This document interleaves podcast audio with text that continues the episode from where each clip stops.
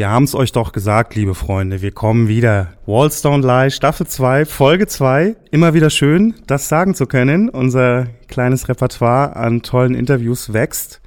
Und auch um diese Folge bin ich sehr froh, denn wir gehen vom letzten Mal Boogie Down, Benstown bis nach Hamburg City. Was los, Digga, Crow? Digga. Moin. Live von der, live von der Küste. Ja, leider nicht live von der Küste. Nee, ich war wirklich stolz darauf, dass wir es in der letzten Staffel noch geschafft haben, jedes Interview wirklich live vor Ort mit den Gästen zu machen. Das klappt derzeit, wie ihr euch alle sicher denken könnt, leider nicht so wirklich. Deswegen mussten wir in der Tat das erste Mal über das Internet aufnehmen. Aber wir haben alle technischen Hürden weitestgehend gemeistert. Vor allem der liebe Crow hat sich da durchgekämpft. Yes. Und mit durchgekämpft meine ich durch die ganz kleinen Techniktücken und gar nicht durch das Interview, denn das war super entspannt und super sympathisch, wie ich fand. Genau wie unser Gast. Ja, den lieben Tim, aka Desk 7, kenne ich jetzt auch schon seit ein paar Jahren. So, ich glaube 2013 oder so habe ich ihn kennengelernt und äh, sofort schätzen und lieben gelernt quasi. Also ein ganz, ganz cooler Typ und ähm, finde ich auch ein sehr, sehr, sehr überraschender Künstler in dem, was er tut. Deswegen war es für mich völlig klar, dass ich ihn sehr, sehr gerne für unseren Podcast hätte. Und ja, der gute Mann hat auch ein bisschen was zu erzählen. Ich kenne ihn nicht persönlich, aber natürlich die Bilder schon seit Jahrzehnten und war umso gespannter, was du ihm da alles so entlockt hast an Stories. Deswegen würde ich sagen, let's go. Jo, schönen guten Abend, Desk 7. Hallo, guten Abend. Ich fange mal mit einer völlig banalen Sache an. Wie ist das Wetter bei euch? Äh, Das Wetter ist bei uns kalt, so minus 8 bis 11 äh, abends und tagsüber so, ja, 1 Grad oder so. Ey, was da Bisschen los? Schnee, 10 Zentimeter oder Der Winter Strikes Back. Ich kam mir so ein bisschen vor wie bei Star Wars auf Ja.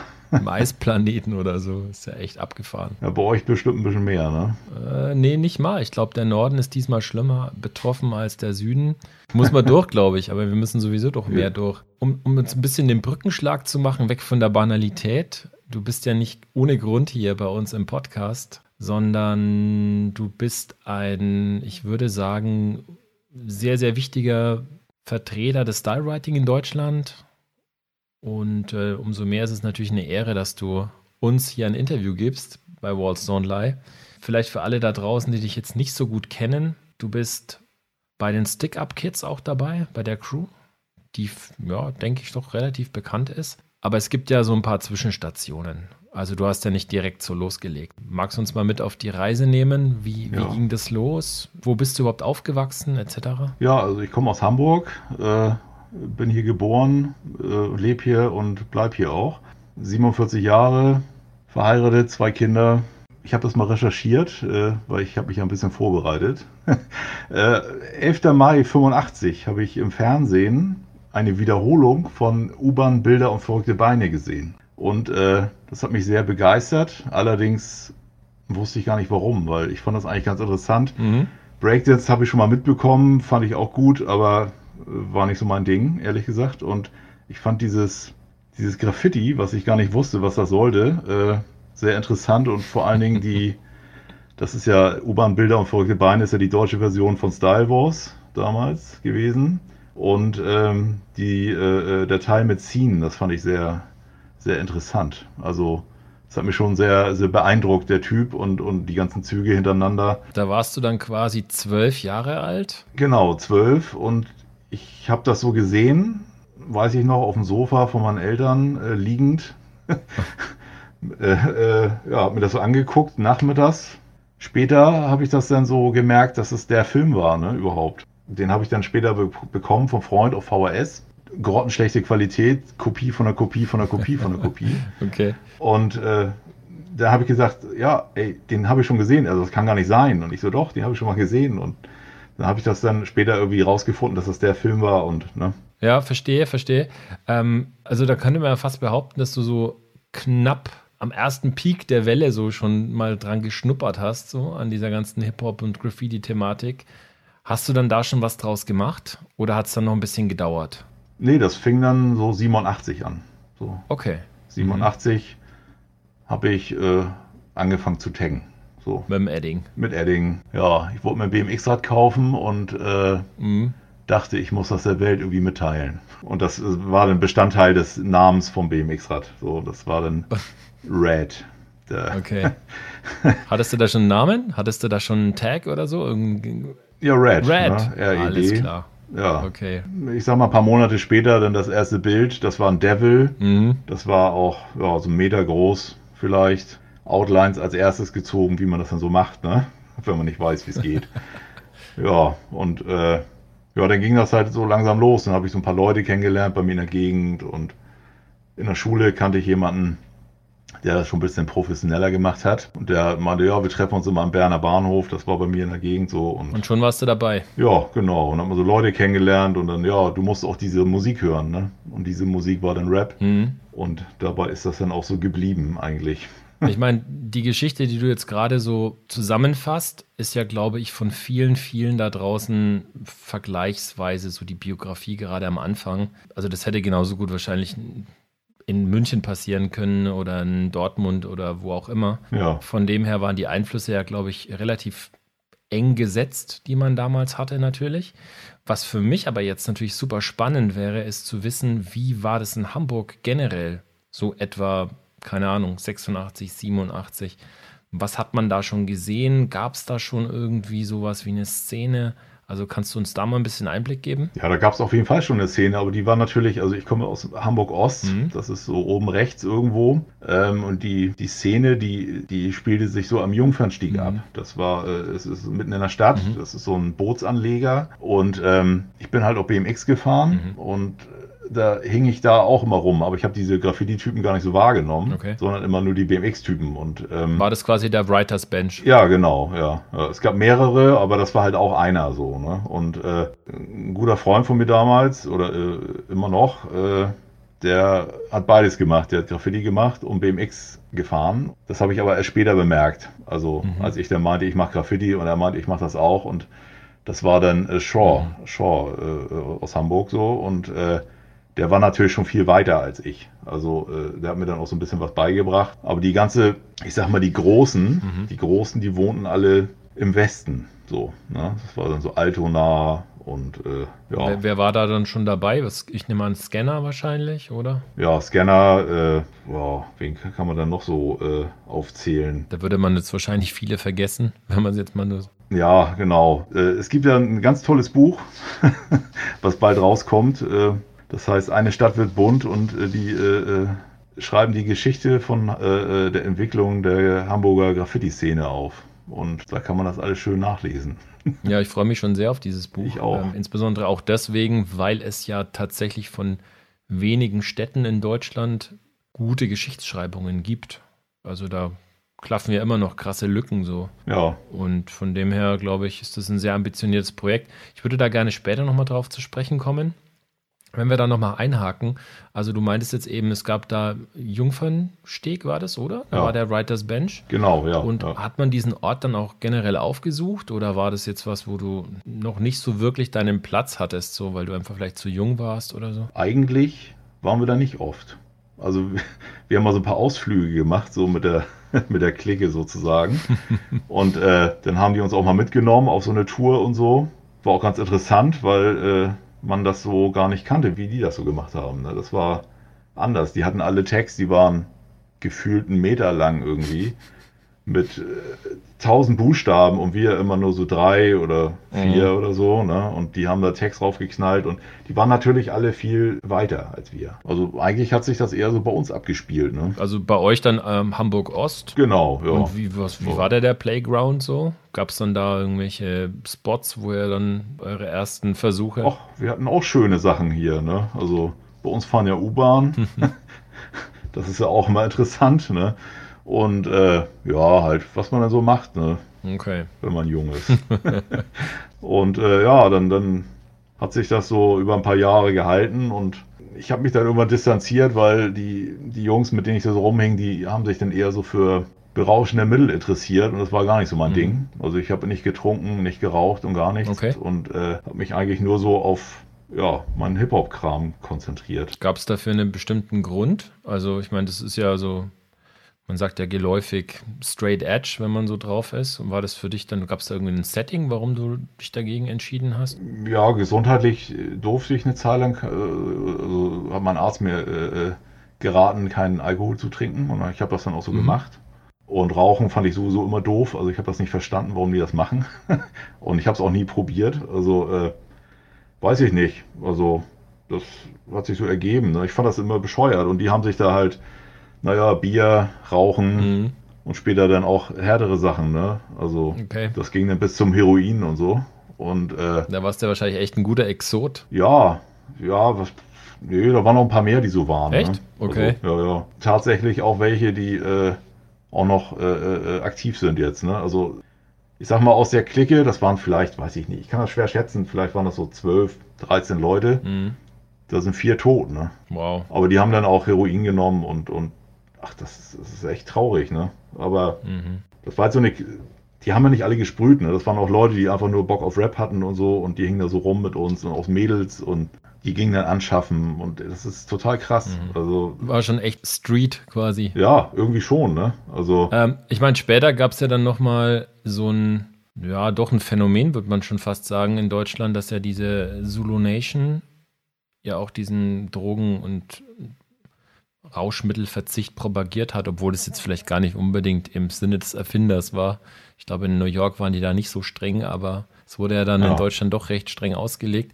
Ähm, da warst du aber nicht dabei, oder? Solo Nation? Nee, nee, nee. Mhm. Ich habe das dann auch später äh, äh, dann alles nachgeholt. Nein, aber also mit Bier trinken oder so, ne? Aber nö, das war einfach die, die Zeit, äh, das tat mir aber irgendwie ganz gut, weil ich gemerkt habe, dass ich das gar nicht will in dem Moment mhm. so und äh, mich da auf meinen Graffiti-Kram konzentriert habe oder eben andere Hobbys und ähm, ich habe mich dann irgendwann distanziert von denen und habe dann andere Leute kennengelernt, was dann in der Entwicklung für mich gut war. Ne? Es gab den Treff, der Treff, ich glaube, das war 89 bis 91 war ich da so. Das war in Ulandstraße äh, so ein Jugendtreff, mhm. wo äh, Barbara Udo äh, Verella, äh, der Zungenbrecher schlechthin. Die Sozialarbeiterin ja.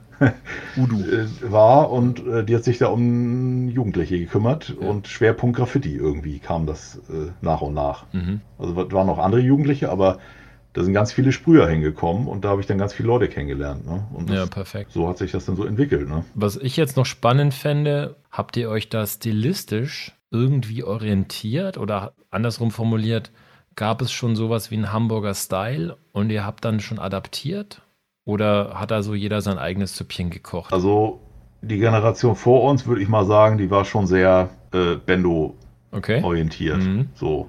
Äh, wobei äh, so Scanner oder so äh, schon sehr eigen war. Ne? Mhm. Und äh, der mir ein bisschen was beigebracht hat, äh, Shaw war ja Scanners Schüler. Mhm. Und ich habe mich dann da irgendwie so in die Richtung orientiert was dann später auch sehr, ja, was heißt Hamburger Style, ne? Also zu der Zeit, Anfang der 90er, haben halt viele gemalt wie RTA, ne? Mhm. Also das war in Hamburg sehr vertreten und da haben halt viele in der Richtung auch äh, sich orientiert. Also, Mach's mal konkret, wenn du ein RTA-Style, also RTA, ja, Real Transit AIDS, oder? So war doch eine Übersetzung zumindest. Artist. Oder ja, Artist, Artist, genau. Wie würdest du den Style bezeichnen, sodass man sich ein Bild machen kann? Ja, so blockig, simple Letters irgendwie, ne? Blockig, äh, so poppige Fill-ins, mhm. äh, dicke Outlines, groß. Man könnte schon sagen, dass es so ein bisschen Ruhrgebiet-mäßig war, so, oder? Genau, ah. ja. Ja, also Ruhrgebiet oder ich sag mal äh, Mitte 80er Skandinavien, ne? Mhm. Wenn man so sich alte Bates-Sachen anguckt ja. oder so. Ja, ne? Oder mhm die, die waren halt ähnlich, ne? Also, ja. ja, so war das in Hamburg, ne? Also sehr sauber und gut lesbar auf jeden Fall. Ja, ja, ja. ja keine Verbindung eigentlich von den Letters mhm. äh, irgendwie so. Also, ja, so habe ich dann jahrelang gemalt. Und das hat sich dann erst später ein bisschen verändert. Okay, also ich habe das ja in der Recherche zu unserem Interview, habe ich mir ja verschiedene Sachen so ein bisschen reingezogen. Und du sagst ja, so 1992 war dann so der richtige Start bei dir deswegen wäre für mich jetzt schon eine Frage, die ich gerne klären würde, ähm, warum jetzt erst 92? Du bist jetzt dann 87, hast du schon losgelegt mit Tagging und dann waren da immerhin fünf Jahre dazwischen. Also war das für dich dann nicht konsequent genug oder war das nicht? Hattest du da noch keinen konkreten Style oder war der, der Name vielleicht auch noch nicht geboren? Desk? Ja, Desk ist 90 geboren. Ah, ja. Also ab, ab 90 habe ich, hab ich Desk gemalt. Und da habe ich eigentlich auch losgelegt, aber irgendwie so ernst zu nehmen, fand ich für mich eigentlich so 91, 92, Mhm. wo ich dann wirklich mehr und, und regelmäßig was gemacht habe. So, ne? Und Desk natürlich, weil du äh, so gerne an deinem Schreibtisch warst und ges gesketcht Nee, das hast. kam tatsächlich, ja, nee, das kam tatsächlich von Desktop-Computer, Okay. weil ich so ein Computerfreak äh, war und bin. Mhm. Und ich dachte immer, also Namen müssen immer irgendwie Bezug haben zu einer Person. Mhm. Kann ja jeder machen, wie er will, aber ich wollte, dass meine Namen immer irgendwas bedeuten, für mich zumindest. Mhm. Und so habe ich die dann immer ausgewählt. Okay, magst du deine Buchstaben eigentlich?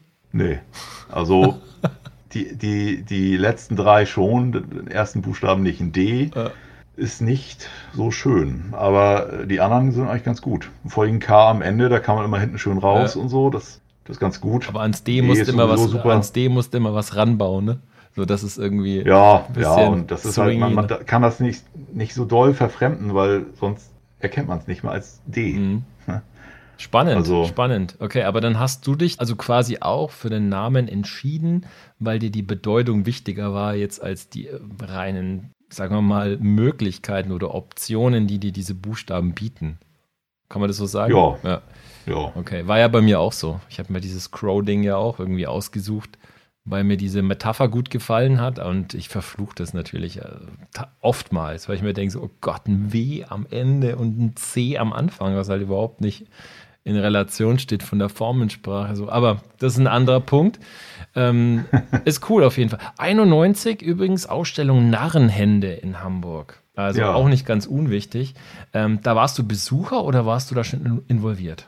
nee, ich habe da mitgemacht. Wow, okay. Äh, ja, ja. Wie war das? Ja, das äh, bei Udo Varella äh, äh, gab es irgendwie so einen Aushang oder sie hat erzählt, ja, ihr könnt alle mitmachen und dann, dann habe ich eine Leinwand gemalt und die hängt, äh, beziehungsweise die steht äh, tatsächlich noch im Museum. Und äh, das habe ich jetzt äh, von den Jungs von dem Buch erfahren, dass die die äh, Leinwände noch aufbewahrt haben von früher. Ich habe die dann auch tatsächlich gesehen als Foto. Crazy. Das ist natürlich das Schlimmste, was man sich angucken kann, aber äh, das ist eine Leinwand von mir. Ne? Weiß gar nicht, was, mehr, was ich da gemacht habe, habe ich schon wieder vergessen. Ich glaube, ein Des oder so. War diese Ausstellung jetzt für ein, nennen wir es mal, Fachpublikum konzipiert oder wollte man da bewusst so gesellschaftlich diesen Auftrag erfüllen, dass man Graffiti so ein bisschen in die Breite bringt? Ja, ja, das war ja das Altonaer Museum, Mhm. weil das ja Graffiti war zu der Zeit ja noch irgendwie neu, so in Deutschland. Mhm. Ne? Also, ja, auch nicht mehr so neu, aber ich sag mal für die breite Masse anscheinend. Ja. Und da kam das. Ne? Und dann, ich glaube, ein paar Jahre später oder ich glaube zur gleichen Zeit hat auch die, äh, der HVV in Hamburg so einen Wettbewerb gemacht, da habe ich auch mitgemacht irgendwie. Und die haben dann tatsächlich die gesprühten Dinger, haben die dann auf die Plakatflächen äh, äh, äh, im Hauptbahnhof aufgehängt. Ne? Ja, okay, spannend. Das klingt halt natürlich schon stark nach Pionierzeit, was du da beschreibst. Und trotzdem waren schon etliche Akteure am Start und dabei, die dann auch, würde schon sagen, die Hamburger Szene nachhaltig mitgeprägt haben. Du bist da immer auch so mittendrin gewesen, was ja auch eigentlich ziemlich cool ist, würde ich sagen, dass du dann wahrscheinlich von, von Anfang an auch vielerlei Einflüsse mitgenommen hast. Jetzt habe ich rausgelesen, dass aber nicht nur Hamburg für dich wichtig war, sondern du warst ja auch relativ früh schon am Reisen Ja, und hast dir sozusagen auch andere Städte reingezogen. Ich meine, das ist ja jetzt 90er.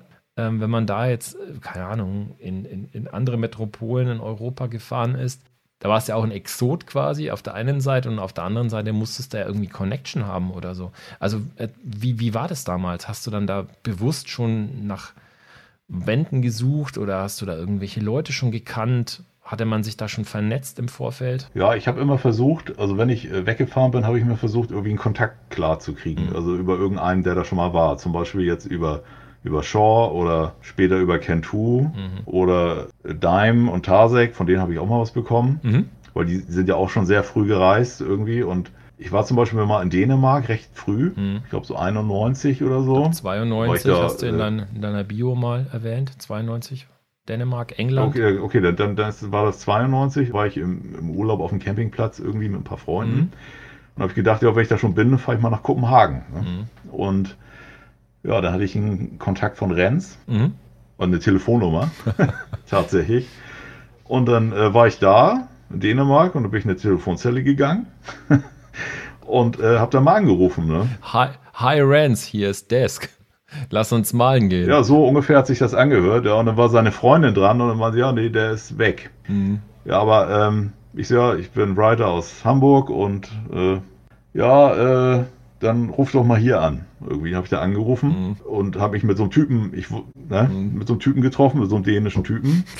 Und der meinte dann, ja, er wäre Bates. Ne? Ja, und dann war das halt Bates. Und ja. das war natürlich krass, ne? weil ich dachte, den kannte ich schon aus dem On the Run. Ne? Das war ja damals ja. ein, ein äh, äh, ganz äh, tolles Graffiti-Magazin, was wir sehr abgefeiert haben alle. Und da war ein Bates-Bild drin und ich kannte das natürlich und dann war das der Typ, ne? Ja, war ich natürlich total von den Socken. Wahnsinn. Und ähm, vor allem um, super nett. Ja, wenn man, vor allem, um das jetzt, wenn ich kurz einhaken darf, also Bates 92 war ja stilistisch gesehen schon der totale Knochenbrecher. Also der hat ja damals schon Wände gemalt, Semi-Wild Styles, die pff, zeitlos schön sind, auch heute noch voll funktionieren. Ja. Äh, wie war das für dich? Hat es dich dann total ähm, gestoked so oder warst du dann eingeschüchtert? Ja, ein bisschen schon. Ne? Das darf man natürlich nicht zeigen, ne? aber dann ja, keine Ahnung, wir hingen dann, äh, also ich mit meinem Kollegen, der gar nicht sprühte, mhm. der, wir hingen dann bei ihm zu Hause rum und haben dann Blackbooks durchgeguckt und das, das, äh, das war unglaublich. Ne? Ich meine, ich, ich habe ja noch nicht lange meinen Namen gehabt mhm. und das äh, war dann alles ein bisschen viel, aber dann meinte ja, lass doch mal malen gehen und dann sind wir halt äh, losgegangen, haben Silberbild zusammen gemalt. Mhm. So, ne? Das war cool. Und dann hatte ich halt mit dem so Briefkontakt und dann haben wir uns immer Fotos hin und her geschickt und so. Und äh, so war das ja früher. Man, es gab ja kein Internet. Mhm. Und dann hat man sich immer Fotos geschickt oder Magazine oder so. Mhm, mega. Ja, und ich habe auch immer noch Kontakt mit ihm. Zwar nicht mehr so viel, aber ja. wie das immer so ist, ne? Ja. über die Jahre. Ja, jetzt hatten wir ja. bereits im laufenden Interview hatten wir jetzt schon so ein paar super Hochkaräter als Namen gedroppt. Und es wird ja immer verrückter so. Ähm, dann war es 1994. Hast du dann den äh, Fedor kennengelernt? Kentu? Und äh, der hatte ich dann in Stick-Up Kids aufgenommen, richtig? Ja, also ich glaube, ich habe ihn schon vorher kennengelernt, aber 94 bin ich in Stick-Up Kids geworden, ja, genau. Ich glaube, ich habe ihn so 92 oder 3, nee, eher 93 kennengelernt. Aber da hat sich auf jeden Fall eine dicke Freundschaft entwickelt, so auch immer noch. Und äh, ja, das war schon, das war schon cool so, ne? Weil der natürlich auch viel weiter war als man selber, ne? Gerade was so Graffiti-Fachfragen anging, ne? Mhm. Das war schon, ich meine, der, der hat 84 angefangen. Genau. Also und seitdem Vollgas gegeben so, ne? Und man selber, ja, vielleicht nicht so, ne? Der war ja also meilenweit voraus. Und wie war dann damals, also jetzt gerade quasi 94 Stick-Up-Kids, wie hast du das wahrgenommen? Wer war da schon alles dabei und, und war das dann damals schon so eine Crew, wo sich die Leute dann auch kannten? Nee, also gerade in Hamburg kannte man sich, ne? Da war ja, damals war da Tarsek drin mhm. und Dime und äh, Kesk, der das Backspin-Magazin gemacht mhm. hat. Und äh, Husky war da drin. Ne? Mhm. Und äh, Scanner war da drin. Okay. Und die kannte man natürlich alle schon. Mhm. Ne? Und da waren natürlich auch natürlich welche aus äh, eher aus dem Süden drin, die man nicht kannte, aber die habe ich da tatsächlich, alle, alle Deutschen habe ich mal kennengelernt. Ne? Mhm. Also Bomber, Kent, ja. Ne? Ja. Rose war da ja drin. Und ja, es war auf jeden Fall damals schon eine illustre Zusammenstellung an, ja. an Writern. Ähm, was hat dir das dann gegeben? Hat dich das dann irgendwie nochmal zusätzlich animiert oder motiviert, Gas zu geben? Ja, es war natürlich eine tierische Ehre, ne? Also ich meine, gerade so früh, also das, das war total geil, ne? Also muss man ehrlich sagen. Also, weil da, da waren halt nur Leute drin, die viel besser waren als man selber zu dem Zeitpunkt. Mhm. Ne? Und äh, das hat einen natürlich schon ganz schön äh, stolz gemacht und auch gepusht. Jetzt malst du ja auch Gut. andere Crews. Ich habe da mal TMT ja. notiert und B2P. Für was, für was ja, steht das? Genau. Oder? Ja, B2P, es war eine, eine, Gruppe aus Kiel, äh, äh die hieß Born to Porn. und ja, da bin ich aufgenommen worden und das, das, war, eine, das war eine richtig witzige Gruppe. Die gibt es auch noch. Mhm. Ich habe das neulich auch mal wieder geschrieben, aber da ist so ein bisschen der Kontakt äh, äh auseinandergegangen. So. Okay. Und TNT äh, habe ich mal gemacht eine Zeit lang, aber das haben wir dann aufgegeben. Das hat sich dann in THY umgenannt, okay. weil äh, TNT gibt es ja in New York. Ne? Mhm. Und den Ärger will man sich nicht ja. mehr geben, deswegen haben wir das dann mal Ja, ich habe kurz, kurz habe ich darüber nachgedacht, ob das die New Yorker Crew ist. Nee, nee, nee. THY ist, ist eine deutsche Crew mhm. mit einem Skandinavier jetzt. Die ist von mir äh, äh, oder von Side und mir ist die, ja. Die haben wir zusammen aufgemacht. Okay. Ich meine, jetzt mal an der Stelle ganz kurz eingehakt. Wie wichtig sind Crews für dich überhaupt? Ich meine, jetzt gut, Stick Up Kids gab es ja natürlich auch eine freundschaftliche Verbindung, das hast du ja schon erwähnt. Aber es gibt ja auch unglaublich viele Writer da draußen, die von sich behaupten, dass sie eigentlich eine Crew nicht bräuchten, die so ihr eigenes Süppchen kochen. Wie ist das für dich? Eine Crew ist schon wichtig, finde ich. Für mich ist Graffiti auch total viel Freundschaft. Mhm. Ne? Das ist, ich meine, man hängt so mit Leuten rum, einen ganzen Tag und malt ein Bild oder eine ganze Nacht und malt ein Bild. Das schweißt total zusammen. Ne? Mhm. Und äh, das, eine Crew festigt das noch so, weil das heißt so, ja, wir sind zusammen und so und das ist eine Gruppe und so eine Gang und so. Ne? Natürlich ändert sich das im Laufe der Jahre, dass jeder hat so sein Leben dann und so, aber äh, ich finde das schon wichtig, weil wenn man das schreibt, sehen die anderen ja, dass dem das wichtig ist, dass er da drin ist. Und ja. mhm. äh, jetzt gar nicht so von diesem Fame-Gedanken so, sondern einfach dieser Zusammenhalt. Also man macht das zusammen. Das fand ich zum Beispiel bei B2P war das immer so, wir haben immer so Crew-Treffen gemacht. Und da waren halt auch Leute drin, die gar nicht gesprüht haben. Mhm. So Partytypen und so, ne? Aber die haben dann beim Crew-Treffen haben die auch ein Bild gemalt, ist ja egal, wie das aussieht. Die haben ein Bild gemalt und wir haben immer so Spaßbilder gemacht, irgend so ein Thema, so mal Kneipenthema mhm. und äh, ja, dann, dann haben wir am Abend, äh, hat dann jeder so seine Sachen gezeigt, mhm. Also wie so, keine Ahnung, wie früher so Corner oder so, ne? Jeder hat so Sachen gezeigt, jeder hat so einen bestimmten Timeslot gehabt und dann haben zum Beispiel die, die nicht so gesprüht haben, haben zum Beispiel gezeigt, was die so machen, zum Beispiel Musik oder ein Kurzfilm und so. Also irgendwie äh, finde ich das vom Freundschaftlichen ja. und vom Zusammenhalt finde ich das total wichtig. Und jeder, der keine Crew hat, der verpasst was. Ja. Und es gibt natürlich immer Up and Downs irgendwie. Ne? Man, man, man lebt sich auseinander oder man kann den anderen nicht mehr riechen und so. Und das, mhm. das ist so aber keine Ahnung, ne? Also irgendwann kommt man wieder zusammen und ist froh, dass man den anderen hat oder so, ne? Weil ja. ich meine, wie viele Writer Bekanntschaften, Freundschaften hatte man und das ist auseinandergegangen. So. Und nee, kann ist, ich 100% unterschreiben, was du da sagst. Ich finde es definitiv genauso. Ich meine, es ist halt schade, wenn man jetzt wirklich einer Crew angehört und diese Crew, was weiß ich, basiert dann quasi auf der Idee, dass einer, so der, der President quasi der Crew, wild Leute aufnimmt und die kennen sich dann nicht oder werden sie auch nie kennenlernen. Das finde ich dann schon ein bisschen schwierig so.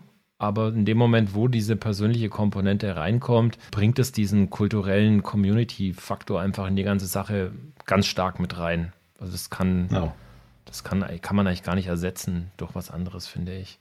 Ähm, ja, cool, auf jeden Fall. Ich meine, jetzt äh, beispielsweise Tasek hast du schon erwähnt.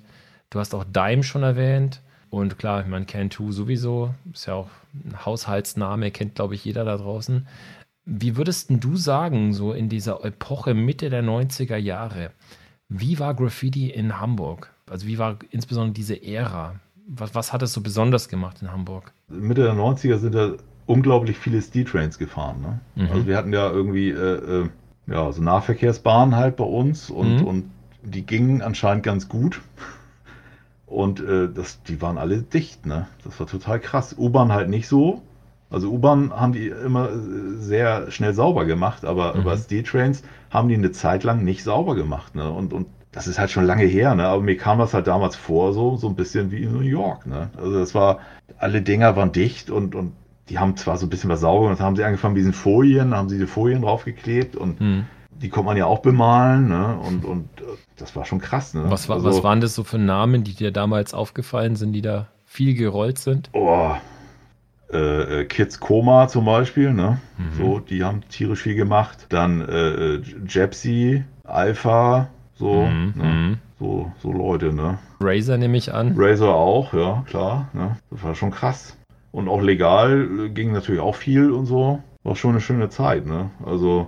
Würdest du sagen, da gab es auch einen Hamburg-Style oder? Nö, nö, da hat sich das schon so ein bisschen, da ging das schon wieder ein bisschen, äh, äh da war schon wieder rückläufig von diesem RTA-Style, sag ich mal so. Das mhm. hat ja auch nicht jeder gemacht, ne? Das ist vielleicht auch so ein bisschen äh, subjektiv von mir zu sagen, dass das unbedingt der Hamburg-Style war. Es mhm. gab ja immer Ausnahmen, ne?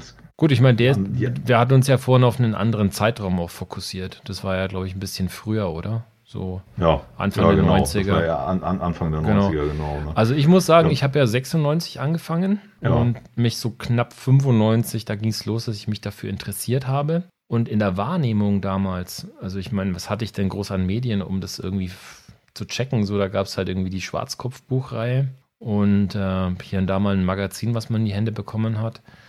Aber was ich so aus Hamburg mitgenommen habe oder was, was mir halt aufgefallen ist, waren natürlich diese Styler wie jetzt Scanner oder so. Und äh, klar, Chapsy Trains auch auf der einen Seite.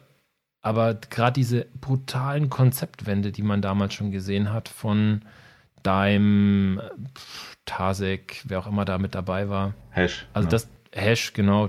Ja. Oder, oder dann auch ähm, Bilder von, von Chase. Ja.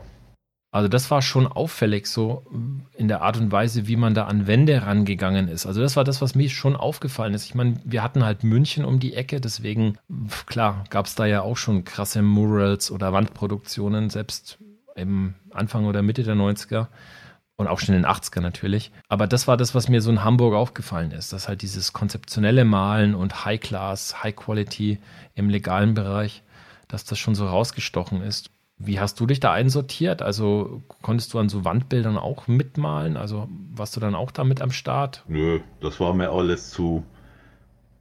Ja, ich, ich habe damals ja auch eher so äh, eher anderen Style gemalt und das war dann eher nicht so mein Ding. Ne? Mhm. Also erstmal technisch konnte ich das gar nicht. Mhm. Äh, und wir haben auch mal zusammen gemalt, also jetzt auch, also alle mal, ne? Also dann, es gab auch immer so große Treffen in Itzehoe. Das war früher so, ein, so eine legale Hall of Fame, die Mhm. so 50 Kilometer von Hamburg weg war. Mhm. Und äh, da waren so alte äh, äh, Betonsilos und Mhm. ähm, da hingen wir ich, gefühlte Jahre rum. Da haben wir so große Treffen gemacht, da konnten echt 20 Leute oder ich glaube 25 Leute nebeneinander malen, weil das ja rund war. Mhm. Und da haben wir so Weihnachtsparty gemacht, da war auch Lou mit da und so Mhm. und, und das war total krass, ne? Und äh, da hat man dann auch mal mit den anderen zusammen gemalt und so und aber das ging erst, sag ich mal, Mitte der 90er los, dass ich mich auch mal eher so für größere Konzeptwände und so Mhm. interessiert habe. Das war, also man, man hatte viel mit den anderen zu tun. Ne? Man hat sich öfter getroffen. Es gab auch so verschiedene Corner. Mhm. Also nach dem, wo ich immer rumhing früher, gab es dann auch einen Dammtor-Corner. Da habe ich dann auch Dime kennengelernt und habe ich Matt äh, von den Beginnern kennengelernt und Schnabel Mhm. habe ich damals in England kennengelernt. Als ich da mit einem Kollegen hingefahren bin, habe ich den im Bus bei Rainbow Tours kennengelernt. Und durch Schnabel bin ich zu diesem Corner gekommen. Ne? Krass. So war das irgendwie, ne? Cool, dass du das jetzt gerade ansprichst, weil das ist so ein bisschen, ja, so die nächste Richtung, in die ich gerne nochmal einschlagen würde, weil die Art und Weise, wie du halt Graffiti machst oder Stylewriting betreibst, für mich schwingt da immer dieser Hip-Hop-Flavor mit. Ja?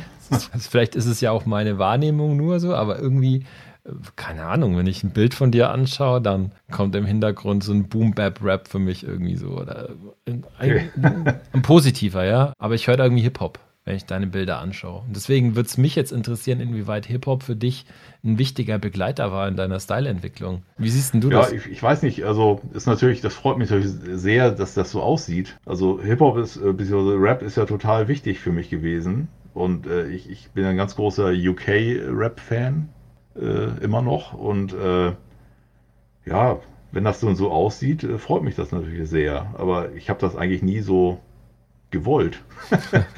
Das ist so, ja, weiß ich nicht. Also ich habe immer Rap gehört. Ich habe natürlich auch ein paar Ausflüge in andere Musikrichtungen gemacht, aber Neben für mich Polka, Rap- Techno.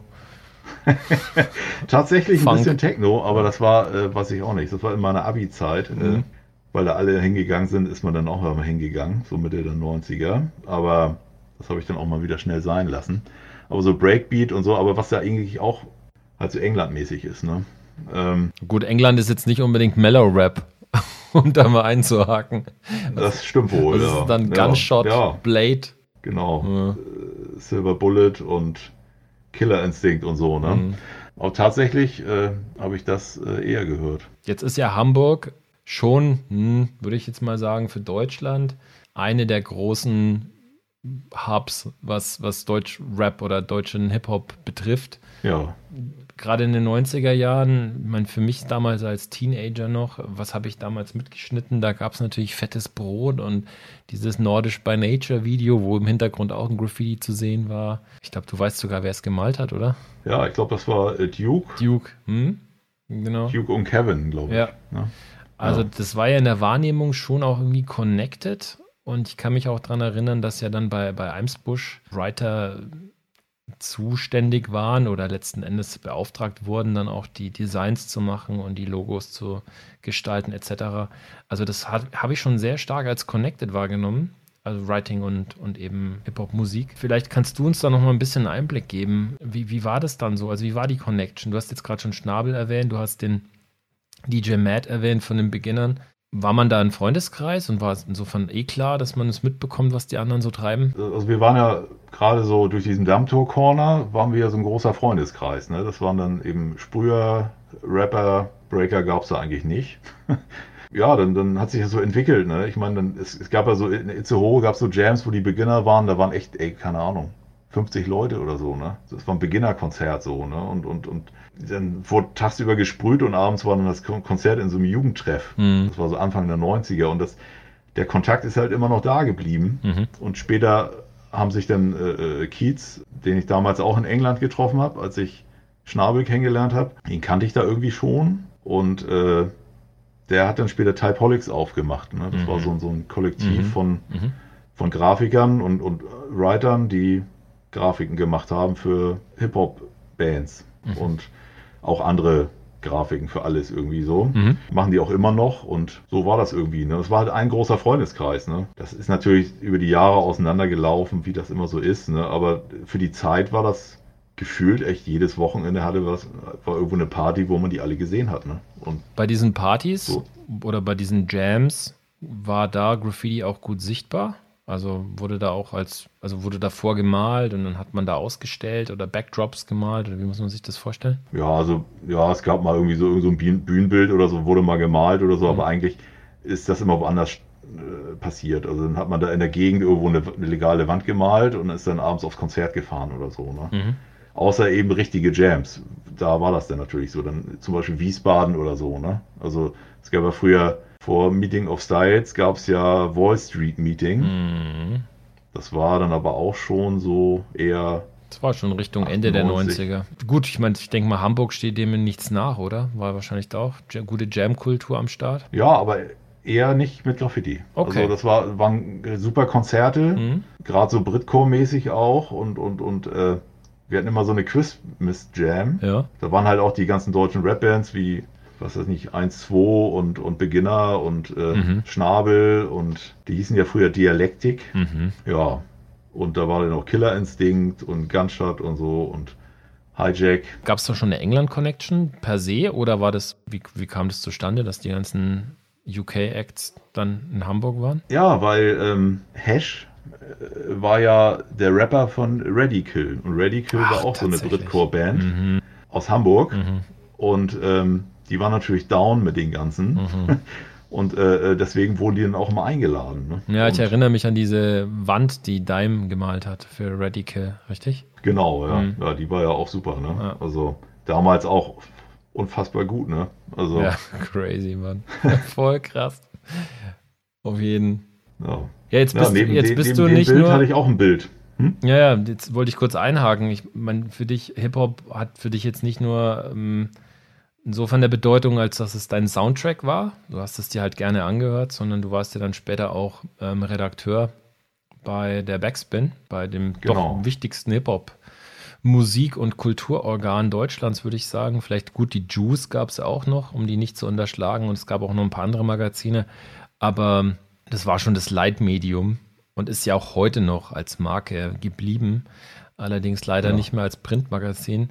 Ähm, Genau. Da warst du mit am Start, du hast es quasi mit betreut, insbesondere was jetzt die, die Graffiti-Seiten angeht.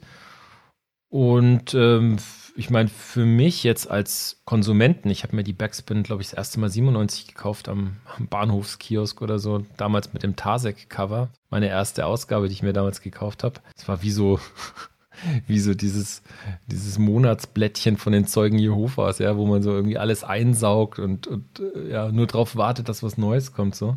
Von dem her war dir wahrscheinlich schon bewusst, dass das eine hohe Bedeutung hat, was du da machst, so als Kurator und als ähm, Nö. Nö? Gar nicht. Okay. also das war so, äh, das war ja wie gesagt auch ein großer Freundeskreis und äh, mit den, mit den Backspin-Leuten, ne? Die kamen auch eher so alle äh, aus meiner Gegend mhm. hier. Ja, die haben dann das Heft gemacht und irgendwann kam es dazu, dass die äh, einen brauchten, der Fotos ran schafft. So. Und da ich ja ganz viele Kontakte hatte, hört sich jetzt komisch an, aber halt so international, habe ich gesagt, ja, das kann ich ja gern machen. Und dann habe ich halt meine, meine Foto-Connection noch ein bisschen weiter ausgeweitet und habe dann, dann meine ganzen Brieffreunde äh, bespaßt. Ne? Und dann habe hab ich denen was geschickt, die haben uns was geschickt und ich habe eigentlich nur Fotos besorgt. Das Gute war natürlich dadurch, alles hat immer das andere so befruchtet, ne? Mhm. weil dadurch hat man halt Leute kennengelernt in anderen Ländern, Städten, mhm. die man dann später mal getroffen hat. Ne? Und äh, so habe ich äh, Jax zum Beispiel kennengelernt. Ne? Jax aus, aus äh, Stockholm habe ich auch durch die Backspin kennengelernt. Der hat irgendwie mal Fotos geschickt, ich habe mit dem hin und her geschrieben. Mhm. Jetzt ist er bei mir in der Crew und sogar in zwei Crews. In, in THY ist er und in Stick-Up Kids wurde er auch aufgenommen. Okay, cool. Das war super, ne? Also ich meine, später wurde es mir natürlich dann auch irgendwie bewusst, ne, was das eigentlich für ein geiles Heft ist, ne?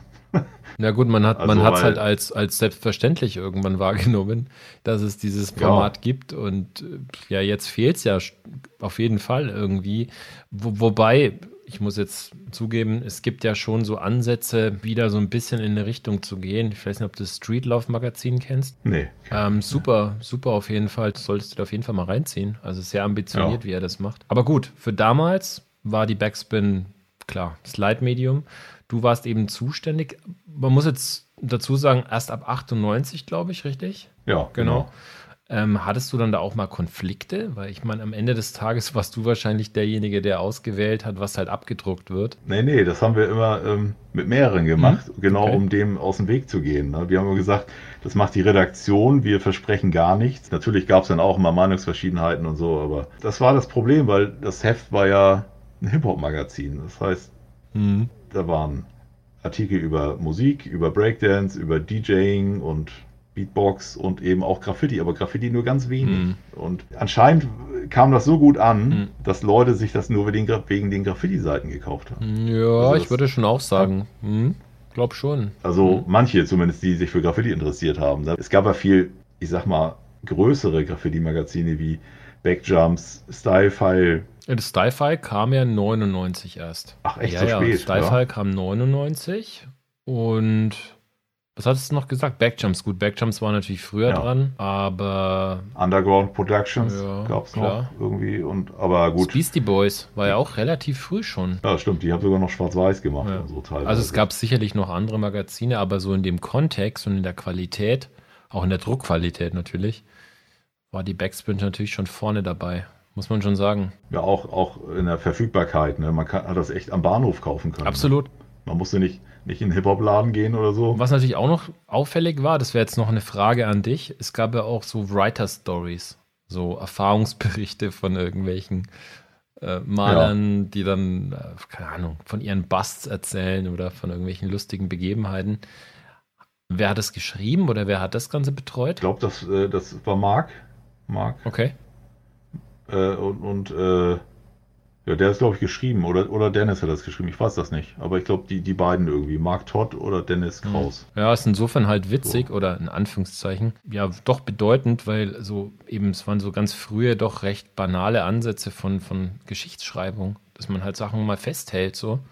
Und das hatte man ja oftmals bei, bei klassischen Graffiti-Magazinen ja eigentlich nicht. Also wenn, dann gab es da so Interviewstrecken mit doch recht einsilbigen ja. Antworten und recht einsilbigen Fragen und die üblichen, wie lange malst du, welche Crews, was sind deine Lieblingsdosen, deine Lieblingscaps und so weiter. Aber so, so Prosa, weißt du, was ich meine? So Reportagen ja. oder so hat ja damals, glaube ich, noch keiner im, im, im, Fokus gehabt. Jetzt sind wir bei der Backspin stehen geblieben. Ähm, das hast du dann begleitet bis zu dem Moment, als die Backspin eingestellt wurde? Oder gab es dann da noch Zwischenschritte? Nee, nee, dann, dann irgendwann wurde das Printmagazin ja äh, äh abgeschafft und dann war ich auch über sozusagen. Ne? das war halt auch nur so nebenbei Hobby, ne? So. Genau. Und online haben wir das nie so richtig gemacht. Ja, ist erschreckend, wie lange das Ganze jetzt schon her ist. Ich meine, das ist jetzt schon ja. 20 Jahre oder so bald, ne? Ja, krass, ne? Äh, irre, irre. Zeit rennt. Was ist Hip-Hop heute für dich? Ja, ist immer noch sehr wichtig, ne? Aber man hat ja ein normales Leben auch und äh, also Graffiti ist natürlich immer noch total wichtig. Hm. Ich denke da auch andauernd dran, auch wenn ich es nicht immer machen kann. Aber das ist auch mal ganz wichtig, finde ich, wenn man Sachen macht und man hat keine Zeit dafür, dass man sich trotzdem damit so unterbewusst beschäftigt. Ne? Man muss das ja auch nicht immer alles machen, aber wenn man immer dran denkt, glaube ich, dass man äh, da auch weiterkommt. Man denkt an Buchstaben oder irgendwelche Verbindungen und so und dann zeichnet man und dann kriegt man die vielleicht gleich hin. Ne? Wie ging es dann eigentlich weiter für dich? Wir hatten jetzt so ein paar Stationen ich würde es nochmal kurz nachzeichnen. Wir haben so diese Epoche 87 bis 92 oder so, dann 92 bis 94, dann halt kam Stick Up Kids noch dazu, dann Backspin hatten wir noch mit rein ab 98. Was kam dann? Was kam dann? Ne? Ja, ich bin viel gereist, malen, geheiratet. Ja, ist ja nicht so Kinder. unwichtig auf jeden Fall. Also was ist im echten Leben passiert? Hast du ja. dann äh, ja aus deiner Passion oder aus deinem Hobby irgendwie was beruflich schlagen können oder eher nicht so? Nö, also ich, ich, ich mhm. natürlich male ich mal einen Auftrag oder so, ne? Aber sonst hat eigentlich Graffiti in, in meinem Job nichts äh, zu suchen. Also ich bin Ingenieur und, und äh, nebenberuflich Programmierer. Und äh, gut, ich sag mal, durch die Hip-Hop-Connection ja. habe ich dadurch natürlich auch ein bisschen Geld verdient, weil mhm. ich Webseiten für, für Hip-Hop-Bands gemacht habe. Also für Beginner, Semi Deluxe, D-Flame damals. Waren das dann, sagen wir mal, waren das Freundschaftsdienste oder konntest du damit auch ein bisschen Geld verdienen? Nö, Geld, ganz normal. Ganz normal bezahlt. Gut, ne? Ich meine, das war, ich habe mir, damals habe ich mir mal mein Bein gebrochen. Ja, ziemlich schlimm. Also ein Trümmerbruch vom Sprunggelenk. Und äh, beim BMX-Fahren tatsächlich. Das war, glaube ich, 98. Und äh, dann hatte ich Langeweile und dann habe ich mir HTML-Programmierung äh, beigebracht. So, ganz einfach. Und äh, ich kann halt programmieren und das ist eine neue Sprache lernen, ist dann, hört sich komisch an, aber es ist eigentlich nicht so schwer, ne? Und dann, dann ging das halt los und dann habe ich die erste Beginnerseite gemacht und ja, so halt, ne? Habe ich das nebenbei immer gemacht, neben, neben, neben dem Studium so. Ja, mache ich heute auch noch so ein bisschen, ne? Jetzt bist du in einem sehr technischen Beruf und dein Nebenberuf ist jetzt auch technisch. Ja. Ist dann Graffiti für dich ein Refugium, wo du dich bewusst, sage ich mal, expressiver zeigen kannst? Was, was, was lässt dich heute noch malen nach gefühlt ja, 40 Jahren? Ja, das ist, äh, totale Entspannung und ja, eben kreativ sein. Ne? Man kann da mhm. machen, was man will. Gibt natürlich Regeln, aber äh, ich merke das, wenn ich so mal, denke ich an nichts. So. Mhm. Und das, das wird immer, je, je, länger man das macht, umso schlimmer wird das. Man denkt wirklich an nichts mehr. So. Und das ist toll, ne? Dass man, man verliert so die, die Gedanken, die man sonst so äh, an Sorgen hat oder irgendwelche Probleme oder so. Man malt da vor sich hin und, und man macht da was äh, für sich. Ne? Und man merkt auch, wenn man so einen Tag irgendwie auch, wie anstrengend das auch ist, ne? wenn man 20.000 Mal auf eine Leiter hochrennt mhm. oder wenn man, wenn du abends fertig bist, so mit dem Bild, dann freust du dich total. Ne? Das ist für mich totale Entspannung so. Und natürlich ist auch immer noch der, der Ansporn da oder war bei mir auch immer, was Neues zu machen oder was zu verändern an, an mhm. meinen Sachen. So, das natürlich gelingt das nicht immer, aber äh, ich versuche immer Bilder zu malen, an die ich mich erinnern kann. Sei es mit einem Charakter, einem kleinen oder bestimmtes Thema oder irgendwas Besonderes, weil das 20. Bild mit roten Outlines, da erinnere mhm. ich mich nicht mehr dran in, in zehn Jahren. Aber wenn ich sage, ja, das Bild mit dem Käsemuster, dann weiß ich ganz genau, welches das war. Das äh, hat mir Cantu mal so äh, gesagt, dass das halt wichtig ist, dass man ein bestimmtes Thema oder bestimmte mhm. Idee hat. Ich finde ja. das gut, dass du das gerade ansprichst, weil das ist so ein Anker, den ich bei dir bei unglaublich vielen Bildern sehe. Also neben der eigentlichen Beschäftigung mit Buchstaben und der Abstraktion dieser Buchstaben bist du halt jemand, der oft einen Kontext sucht, in dem Sinne, dass er halt ein Thema sich wahrscheinlich dann überlegt. Ich, vielleicht kannst du uns da noch ein bisschen Einblick geben. Und dann wird da sowas wie ein Konzept draus. Jetzt ohne jetzt diese klassische Konzeptwand rauszuhauen, weißt du, mit irgendwie alle mal in die gleichen Farben und im Background kommt irgendwie eine Silhouette vor und dann hat man noch vielleicht einen B-Boy-Charakter. Sondern da gehst du ein bisschen anders ran. Ja. Wenn wir schon dabei sind, vielleicht kannst du uns da so ein bisschen Einblick geben. Also wie gehst du an so eine Wand ran? Und was sind so die Steps dahin? Mittlerweile ist das so, ich, ich möchte gerne wissen, wie die Wand aussieht. Also wenn ich mich jetzt verabrede mit irgendeinem und ich weiß nicht, wie die Wand aussieht, mhm. will ich immer ein Foto sehen, damit ich äh, mir erstmal überlegen kann, ja, kann ich da hochgehen, kann ich da breit gehen, wie, wie, mhm. wie sieht die Wand aus. Ich mache für jede, jedes Bild, was ich male, mache mal ich eine Skizze. Okay. Aber nur, nur für die Buchstaben. So. Mhm. Und dann gucke ich mal, ob ich da irgendwelche Ideen im Internet finde oder so. Irgendwelche, was weiß ich, Elemente, Wassertropfen, äh, hm. irgend so ein Quatsch, was man so machen will. Und dann gucke ich mal, ob ich das so umsetzen kann. Das heißt, so. Improvisation gehört trotzdem dazu. Ja, klar, ja. Also ich mache eigentlich keine äh, äh, äh kompletten Vorskizzen, also wo alles auf den Punkt genau ist. So eigentlich nur das Style, da brauche ich eine Skizze für, weil sonst habe ich mich erwischt, dass ich dasselbe mhm. mal. Also nicht dasselbe, aber schon die, naja, also schon die gleichen Elemente und das fällt bei manchen Leuten, also denen fällt das gar nicht auf, dass ich das mache, aber mir fällt das auf und das macht mich wahnsinnig. Und okay.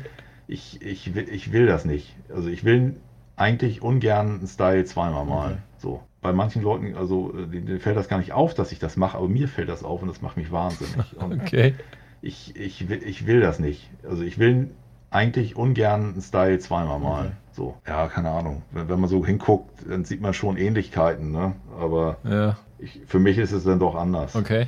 Jetzt bist du, jetzt bist du ja oftmals nicht alleine an den Wänden oder an der Wand, sondern schnappst dir dann irgendeinen Compadre, der mit ja. dir dann äh, die, ja dein Spiel mitspielt quasi. Ähm, ich denke da vor allem an, an etliche Produktionen, die du an, ich weiß gar nicht, wo diese Wand sich befindet, aber das ist so eine ja, rechteckige Wand mit so einem Giebel, die du ja. relativ häufig schon gemalt hast und auch mit wirklich sehr illustren Mitstreitern.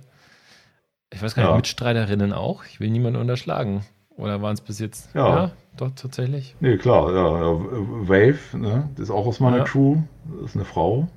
Also von dem her, äh, bist du da ja schon mit äh, Kollaborationen gegenüber immer aufgeschlossen? Ja. Ähm, was, was gibt dir das, wenn du mit anderen malst an der Wand? Es ist immer so ein bisschen fies, weil ich schlage dann das Thema vor und dann machen wir das. Mhm. Naja, so, so ist, das, äh, ist das bei mir nicht. Aber ich schlage was vor und wenn die Leute sagen, ja, cool, habe ich Bock drauf, dann machen die halt mit. Ne? Und wenn die eine Idee haben, dann können wir auch das gern machen. Ne? Aber Charakter selber kann ich gar nicht malen. Ich male meistens irgendwelche ab oder so. Ne? Mhm. Ich übe da so ein bisschen für mich hin, aber äh, vor mir hin, aber das ist, äh, mal gucken, wann ich da mal einen rauslasse. Aber so meistens male ich dann irgendwelche Dinger ab, so aus Computerspielen oder sowas. Welcher, oder welcher Artist, welcher Artist fordert dich da am meisten, wenn du mit ihm malst? Oder mit ihr? Wie, wie meinst du, die, die nicht mitmachen wollen? Oder? Ja, wo du Wie schreibe ich denn das jetzt am besten, was ich raus will? Also, ich habe so in meinem Freundeskreis, in meinem Bekanntenkreis auch einen Writer, der so nix damit anfangen kann, wenn man ein bestimmtes Konzept einschlagen möchte und dann irgendwie ausschert. Und am Ende denkst du dir so, okay, Mann, aber eigentlich wollten wir doch was ganz anderes malen. Also gibt's da, gibt's da so Kollegen? Ja, da gibt's, ja, da gibt's zwei eigentlich. Auch zwei gute Freunde von mir, sehr gute Freunde. Ja äh, einmal Amit, der will meistens nicht. Okay. okay. Der will eigentlich das machen, was er will, so. Mhm. Aber ist ja okay, also klappt ja auch immer sonst gut so. Grüße an Amit Und übrigens. in New York, haben, in New York haben wir ja auf jeden Fall zusammen äh, äh Konzeptwände gemalt. Ne? Das äh, hat alles gut geklappt. Mhm. Und Side äh, hat meistens keinen Bock, sich mit Farben abzusprechen. Aber der, der malt immer total crazy Farben. Das immer, funktioniert immer super bei ihm so. Mhm ich bin ja auch nicht so, ich, ich will ja auch nicht diese typischen, wir malen alle im Farbverlauf und wir haben alle die gleichen Dosen. Also habe ich auch gar keinen Bock drauf. Mhm. Ich will nur irgendwie, habe ich Lust und deswegen versuche ich das immer so zu drehen, dass das Gesamtbild der Wand okay ist. Mhm. So. Dass man sagt, die haben wir auch zusammen gemalt. Nicht ich mal und der andere malt und dann fährt er nach Hause. Mhm. Das ist sau schwer. Und ich mal dann weiter. Das habe ich auch mhm. schon ein paar Mal erlebt. Das ist wirklich super schwer, finde ich. Dass man dann so einen gemeinsamen Flavor implementiert in so eine Wand, finde ich nicht einfach, beziehungsweise hm, Das wäre jetzt so mein Eindruck, man muss sich schon Zeit nehmen. Ich weiß nicht, wie lange malst du dann oder malt ihr dann an so einer Produktion, wenn sie größer ist? Ein Tag, immer nur ein Tag. Ein Tag, okay. Hm. Also mehr nicht. Krass. Also außer, dass es jetzt, wie jetzt, äh, ich war in Helsingborg ja. vor zwei Jahren, glaube ich. Da haben wir dann drei Tage gemalt oder so, ne? Okay. Das war, war so eine, so eine riesen Graffiti-Jam. Mhm. Äh, da haben wir, glaube ich, ja, drei Tage gemalt oder zwei oder zweieinhalb oder so. Also mit, mit Sweat, also Reihenfolge Sweat, ich, mhm. Ken Two Jacks. Da habe ich sogar das Thema vorgeschlagen. So. Das war auch mal ganz interessant. Ich darf dich mal ganz kurz zitieren, okay? Ja. Du hast mal gesagt, dass dein Style Medium Old New School ist. Würdest du das jetzt immer noch so unterschreiben? Äh, Medium New Old School. Ja. Old New ja, School. Ja, würde ich vielleicht unterschreiben, weil da ist ja von allem irgendwas drin. Ne? Das passt immer. ja, weiß ich nicht. Ich, ist es schwierig, sich selber zu beschreiben. Ne? Also, also ich meine, nehmen wir es doch mal auseinander. Also, was ist denn für dich New School? Ja, das ist, äh, ja, was, was ist New School? Ne? Äh, ja, so, so, so Buchstaben, die, die keine Verbindung zu diesem klassischen Graffiti haben. Wobei ja irgendwie alles irgendwie mit klassischen Graffiti Verbindung hat, aber. Äh, das ist jetzt nicht einfach zu beantworten, ist klar. Ähm, wo definierst du für dich die Oldschool? Machen wir es mal andersrum, vielleicht ist es dann leichter. Ja, New York, ne? Also. Mhm. So. New York ab, also so 80er, so Subway Art Graffiti. Für mich, für mich 80er. Also davor mhm. ist auch toll, aber kann ich eigentlich nicht.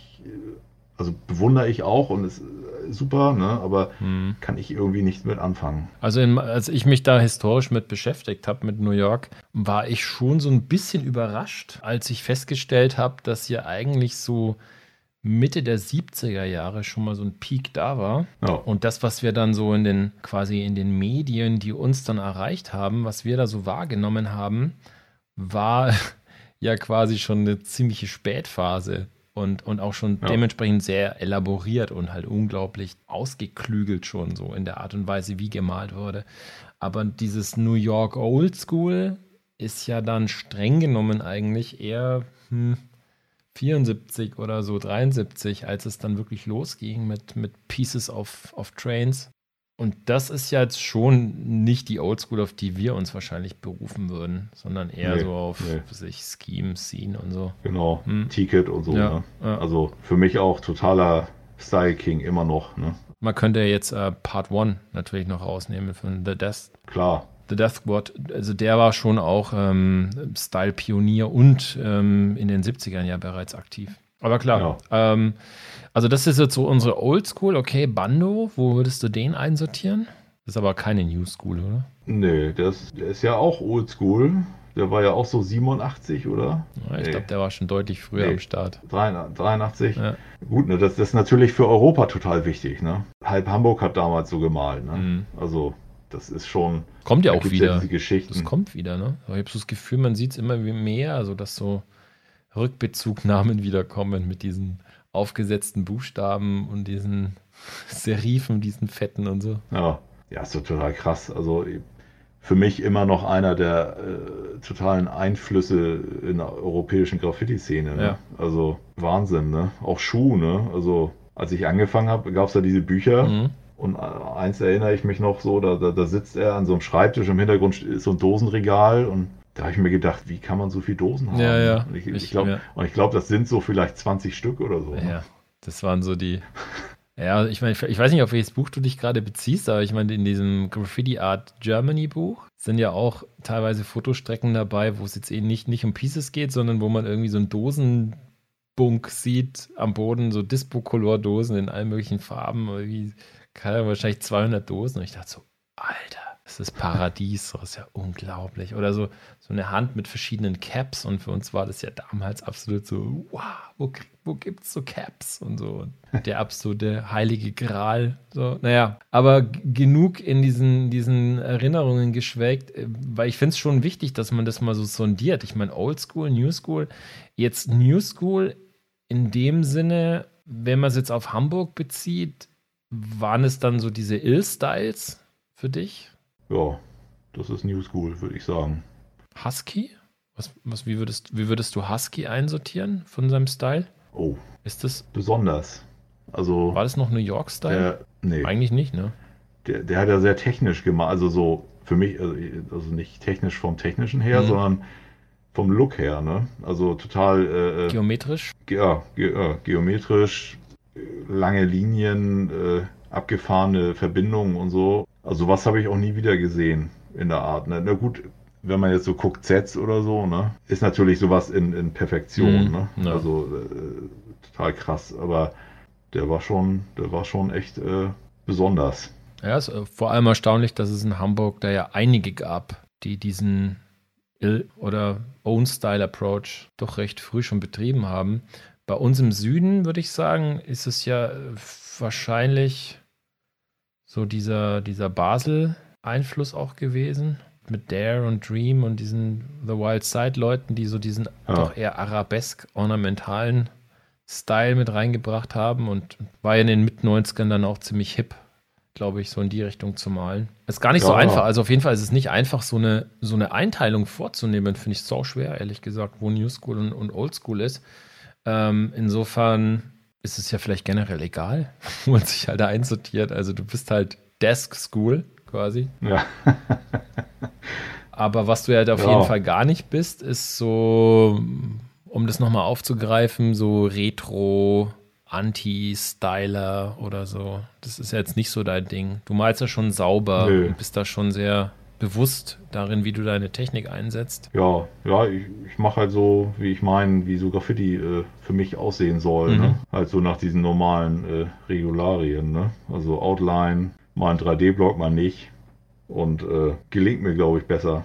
Also als andere Sachen. Mhm. Man hat ja auch mal Sachen erklärt bekommen und so. Man, man, man entwickelt zwar seinen eigenen Kram, aber man, man nimmt ja auch so Sachen mit, ne? Von Leuten, mit denen man gemalt hat und so. Und weiß nicht, ich habe das dann so mich mal dazu entschieden irgendwie. Welche Rolle spielt für dich Handstyle oder die Art und Weise, wie man schreibt mit der Dose oder mit, mit dem Marker?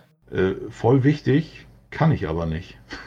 Also ich kann nicht gut taggen so, also echt nicht. Und ich habe es aber auch nie geübt. Also so, dass das nun, sag ich mal, vorzeigbar wäre. Ich meine, es ehrt dich. Ja, das, das ehrt dich wirklich. Aber dass du da, deine Bescheidenheit ist, ist äh, unerreicht. Ich finde nämlich schon, dass du einen ziemlich guten Handstyle hast. Vor allem dein Font, also so diesen, die Art und Weise, wie du schreibst, hat ja schon so einen Font.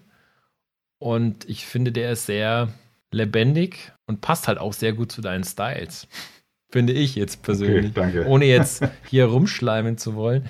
Aber das ist was, was mir unglaublich häufig auffällt. Ich weiß nicht, wie, wie es dir dabei geht, dass wenn man sich oftmals Bilder anschaut, also Styles anschaut von Leuten, die wirklich was drauf haben, also sowohl technisch als auch von der Buchstabenarchitektur, denkst du so, wow, geiles Piece. Und dann siehst du, wie getaggt wird oder wie daneben geschrieben wird, und denkst du so, äh, was ist denn da los? Also, es sieht fast überhaupt nicht dazu. Es ist irgendwie so völlig ungleichmäßig geschrieben oder, weißt du, so lustlos. Ja, Deswegen ist die Frage auch wirklich ernst gemeint, inwieweit das für dich wichtig ist. ja ich finde es total wichtig. Also und, und äh, es gibt ja Leute, die haben das äh, ganz krass drauf, ne? Also so, ja, so Tätowierer oder ja. so, ne? Gibt ja ja auch mittlerweile viele, die, die tätowieren aus der Graffiti-Szene so, ne? Und das ist schon krass, also was, die drauf haben an, an, an, an, an Flow. Ja, was echt unerreicht ist, ist so Futura, so mit seinem, oder, oder Ja. Ski, Ja, J1. Total. Leute, das ist ja Mir ist aufgefallen, und das haben mir schon mehrere Leute bestätigt, äh, dass Linkshänder meistens richtig gut taggen können. Mhm. Okay, bist du? Ich bin Rechtshänder, Ich auch. natürlich. ja. Oh, verdammt. Husky war Linkshänder, Scene ist Linkshänder, Mhm. Toast ist glaube ich auch Linkshänder, weiß ich aber nicht so genau. Interessant. Müsste man vielleicht mal untersuchen, ob es was mit der Gehirnhälfte zu tun hat. Heißt ja auch so, ne, dass äh, Linkshänder kreativer sind. Mhm. Ich glaube, ich wurde umtrainiert. Ich auch. nee, Ja. leider oh, nicht. Verdammt. Hast, Ja, schon mal hast, hast du schon mal versucht, mit links zu malen oder zu taggen? Ja, das geht. Aber auch mal, keine Ahnung, man steht auf der Leiter Mhm. und man hat keine Lust runterzugehen. und dann macht man das mit links. Es geht. Geht schon. Das ist ja nur eine Übungssache. Ja, ja. Das ist, ich, man verlernt das ja auch Mhm. nicht. Das ist ganz schlimm. Also ich dachte früher immer, oh, wenn ich jetzt ein Jahr nicht sprühe, habe ich zwar nie gemacht, aber wenn ich jetzt mal ein paar Wochen nicht sprühe oder so, dann, oh, dann, dann tun mir die Finger weh oder ich, ich, ich habe keinen Flow Mhm. mehr oder was weiß ich. Ne? Aber das ist nicht so. Das ist nicht Das- so. Man verlernt mit das dem nicht. Fahrrad fahren. Das verlernst du nicht mehr. Ja, Ja, krass.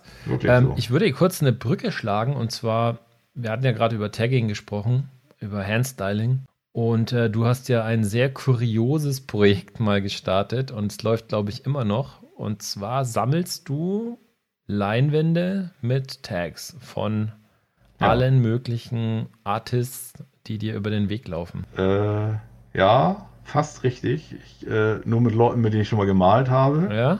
Oder mit denen ich mich länger unterhalten habe. Okay, also du hast eine Weil Regel. Ich brauche dann Bezug. Ja, man braucht immer Regeln. Immer. Regeln sind ganz wichtig fürs Leben. Ja, vielleicht, vielleicht, vielleicht kurz zum, zum Einordnen, zum Einsortieren. Also wir haben uns 2013 kennengelernt. Da war ich eingeladen, äh, hat mich auch wirklich äh, unglaublich gefreut damals. Du hast mich zur 8-Bit-Ausstellung nach Hamburg eingeladen.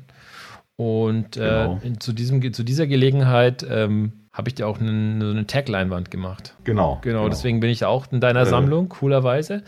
Aber ja. das ist, da bin ich ja wirklich so ähm, ein kleines Rädchen im Getriebe. Also was, was, was hast du denn so alles im Petto? Ja, ich habe jetzt so um die 280 Stück. Also ich, ich kann natürlich nicht alle nennen jetzt, aber äh, wo ich natürlich sehr stolz drauf bin, ich habe zum Beispiel eine Otz-Leinwand. Okay. Der, das, der ist ja mittlerweile gestorben mhm. und, und ich habe die nach seinem Tod noch bekommen von jemandem, der zwei hatte, weil das mit meiner, die äh, er kriegen sollte, die er betaggen sollte, hat das nicht mehr geklappt, weil dann ist er schon gestorben irgendwie. Und äh, ein Freund von mir hatte noch eine andere und dann hat er mir die gegeben und auch passenderweise in, genau in dem Format, weil es okay. immer das gleiche Format ja, wollte gerade sagen, ja, das ist ja so ein Setting. Und ja. äh, eine Scene-Leinwand habe ich, natürlich Sticker-Kits alle, mhm. T-Kit, Scheme, Dime, da gibt es auch nicht viele Tags von. Wow.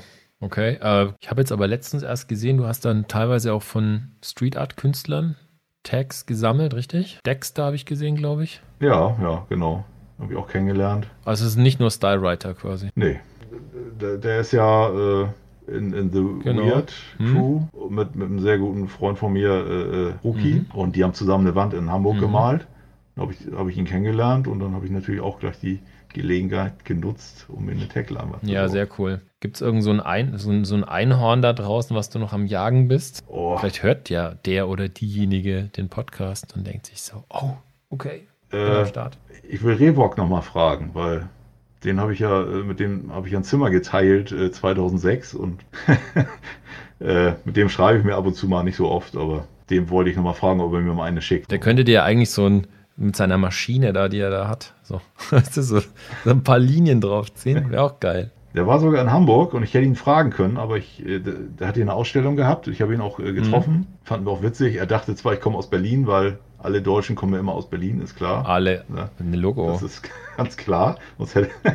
aber habe ich verpasst, die Gelegenheit. Ne? Mal gucken kriege ich schon hin. Nee, aber sonst, es gibt noch viele, viele interessante Leute, von denen ich gerne eine hätte, aber ich hole das so nach und nach nach. Ich will ja immer, dass ich mit denen mal gemalt habe oder dass, dass ich irgendwie Bezug zu den Leuten habe. Und ähm, leider sind schon ein paar verstorben. Von denen kriege ich natürlich keine mehr. Aber jetzt erlaube mir die Frage, was ist deine Motivation? Also, was treibt dich an, 280 Leinwände zu sammeln und dementsprechend wahrscheinlich hast du dir irgendwie einen Raum anmieten müssen, wo diese Leinwände dann eingelagert werden? Nee, die sind alle in Kisten in meinem äh, Atelier sozusagen. Äh, also wenn mein, mein, mein kleiner Sohn größer ist, hänge ich mir auch wieder welche in die Wohnung. Mhm. Aber momentan ist das mit dem Drücken noch äh, sehr mhm. interessant mhm. und da habe ich dann keine Lust zu, dass er mir die Leinwände kaputt macht. Dann gibt es diese schönen Muschelrisse. Nee, das geht gar nicht. Die will man ja nicht haben. Nee, und ähm, da sind manche auch einfach zu wertvoll. Und äh, für mich ist das, um wieder rückzukommen äh, zur Freundschaft, ist das äh, wie ein Stück von dem jeweiligen Menschen mitnehmen. Das ist so wie eine Unterschrift, oder äh, ist ja eine Unterschrift, aber äh, klar, man kann ein Foto mit dem machen zusammen oder so, das ist natürlich auch eine tolle Erinnerung, aber so ein Tag, das ist halt so das ursprünglichste von dem Writer, so. Also worauf eigentlich alles basiert, so. Ne? Und äh, äh das habe ich dann von dem mhm. als Erinnerung so. Ne? Ich gucke mir das an und dann weiß ich, das hatte ich neulich auch mit Fotos, die mir Cantu geschickt hat. Er hat mir Fotos eingescannt, weil er welche gefunden hat von mhm. mir. Da waren das Bilder, da konnte ich mich gar nicht mehr dran erinnern. Aber als ich die gesehen habe, wusste ich genau, wann ich das gemacht habe, wo das mhm. war und wer noch dabei war. Und das ist bei diesen Tags genauso. Ich sehe den Tag und ich kann mich nicht an die Person erinnern, weil ich so ein schlechtes Personengedächtnis habe. Teilweise, natürlich Leute, die ich öfter sehe, nicht. Aber ich weiß, wo ich die gekriegt mhm. habe was wir vielleicht zusammen geredet haben oder gemalt mhm. haben. So, ne? Und das ist eine tolle Erinnerung so, ne? Ich meine, so ein bisschen wie, kann man sagen, wie Zeitkapseln. Ja, total. Interessanterweise war das erste, was du jetzt auch erzählt hast, dass du eine Leinwand von OZ oder OZ, ja noch bekommen hast. Beschäftigst du dich mit Vergänglichkeit in irgendeiner Form oder beschäftigt dich das generell, dass die Zeit vergeht und man älter wird und, und irgendwie man das ja nicht festhalten kann oder Graffiti generell was ist, was man ja super schlecht festhalten kann? Ja, ich bin so ein, ja, was heißt Retro-Typ, ne? Aber ich, ich, ich mag gerne Sachen, die früher mhm. waren, weil man sagt ja immer, früher war alles besser. Ja. Das stimmt natürlich nicht, aber irgendwie schon. es gibt halt Sachen, die sind einfach, waren früher einfacher, ne? Ich meine, als Kind war es schön, ne? Das war einfach und, und Erwachsensein ist auch nicht immer so einfach und man will natürlich nicht älter werden. Das ist, man, man merkt ja, man, man wird das ja automatisch. Mhm. man kann es nee. nicht aufhalten, aber wenn man sich da so zurückerinnert und das, das kann man halt mit solchen Sachen machen, äh, finde ich das halt schon wichtig. Ne? Deswegen rate ich auch jedem, dass er sich eine ordentliche Fotokamera besorgt. Mhm. Und zwar nicht, nicht Fotos mit dem, mit dem iPhone macht oder mit dem, mit dem iPhone 128 oder was weiß ich, was da noch kommt, die machen einfach keine guten Fotos. Mhm. Fotos müssen mit einer Spiegelreflex gemacht werden und mit einer ordentlichen, digitalen natürlich. Ne? Und man muss alles, was man macht, festhalten, weil das ist das Einzige, was man noch hat. Die Bilder werden übermalt, die Leinwände werden verkauft, die Häuser werden abgerissen, was weiß ich. Ne? Und, und das Einzige, was man hat, ist ein gutes Foto. Auch gerade für Leute, die irgendwie äh, eher in die Kunstrichtung gehen wollen oder ihre Sachen verkaufen wollen, die kann man nur verkaufen, wenn man auch ordentliche Printqualität mhm. hat. Ja, klar, und, ist ein Punkt, auf jeden Fall. Ne? Hast dich schon mal ähm, damit auseinandergesetzt, ein Buch vielleicht mal rauszubringen? Ich meine, wäre jetzt vielleicht auch irgendwann ja. ja 92, das heißt, naja, 2022 wäre ein 30-jähriges fällig. Ja, eigentlich ja 90, ne? Also eigentlich habe ich es schon verpasst, aber ähm, 90 habe ich ja das erste Deskbild gemalt. Ja. Ja, weiß nicht, Buch wäre schon toll, aber ich weiß nicht, man muss ja auch immer realistisch äh, sehen, ob das Leute interessiert, ne? Und weiß ich nicht. Würde ich jetzt, das würde ich also jetzt mal nicht unterschätzen. Ich glaube, da gibt es schon eine Zielgruppe. Ich würde dir auf jeden Fall eins abkaufen. Aber klar, ich meine, das würdest du natürlich dann für, für, für eine sehr spitze Personengruppe natürlich dann machen oder halt hauptsächlich für dich wahrscheinlich, ne? Sodass du sagen kannst, du hast ja, dann irgendwie Kompendium. Ja, selber ist das natürlich super, ne? Auf jeden also, Fall. Ich sammle ja auch Bücher, ne? Ich sammle so vieles, aber äh, Bücher halt auch. Auch das, ne? Man guckt sich ein Buch an und dann freut man sich und guckt sich die Sachen an. Und wenn man da noch irgendwo was zu beigetragen hat, ist das natürlich noch viel besser, ne? So Zeit äh, äh ist halt total wertvoll, ne? Also das, das, das, das, denkt man halt nicht, wenn man so, äh, so anfängt mit mhm. Graffiti, dass einen das irgendwann mal so überrollt, aber dann meine, was man so erlebt hat, das kann man eigentlich nur, außer man hat ein ganz tolles mhm. Gedächtnis, aber man kann das eigentlich nur durch irgendwelche bestimmten Sachen, die man aus der Zeit mitgenommen mhm. hat, äh, wieder hervorholen aus dem Kopf. Da hast du natürlich völlig einen Punkt erwischt. Wenn wir jetzt mal vielleicht nochmal eine Brücke schlagen, so in den, würde ich sagen, so, jetzt gehen wir mal in die Zielgerade. Gibt es irgendwelche Projekte, die dir momentan ja, die auf dem Desk quasi liegen, auf deinem Schreibtisch liegen, wo du sagst, da, da geht die Reise jetzt hin in den nächsten Jahren. Was möchtest du noch erreichen oder was, an was arbeitest du gerade? Ja, ich mache eine Webseite, die auch was mit Graffiti zu tun hat. Ähm, mhm. Möchte ich aber nicht äh, weiter ausführen, weil das so ein bisschen geheim ist. Mysteriös. Ja, aber das kommt dann und äh, werde ich dich auf jeden Fall informieren und auch alle mhm. anderen. Äh, das wird ganz interessant. Das hat auch was mit Sammeln zu tun und was mit Graffiti. Okay. Ja, vielleicht mache ich auch mal einen Blog über meine Tech-Sammlung. Das fände ich ziemlich cool. Mal vielleicht auch Insta. mal eine ja. eigene Webseite. Das wäre auch mal schön. Nicht immer nur für andere programmieren, auch mal eine eigene machen. Das wäre auch mal toll. Aber das ist immer die Zeit und ne, das ist immer hm. schwierig. Hm. Ne? Und mehr sprühen würde ich auch gerne. und reisen, wenn man wieder darf. Ne? Das ist das auch toll. Das ist natürlich mehr als überfällig, sobald die Möglichkeit wieder besteht. Ich meine, ich habe mir für ja. dieses Jahr auch ein bisschen was vorgenommen. Das hast du ja vielleicht mitbekommen. Ja, total tolles Projekt. Ja, vielen Dank, vielen Dank. Äh, es, äh, es wird nicht langweilig, auf jeden Fall.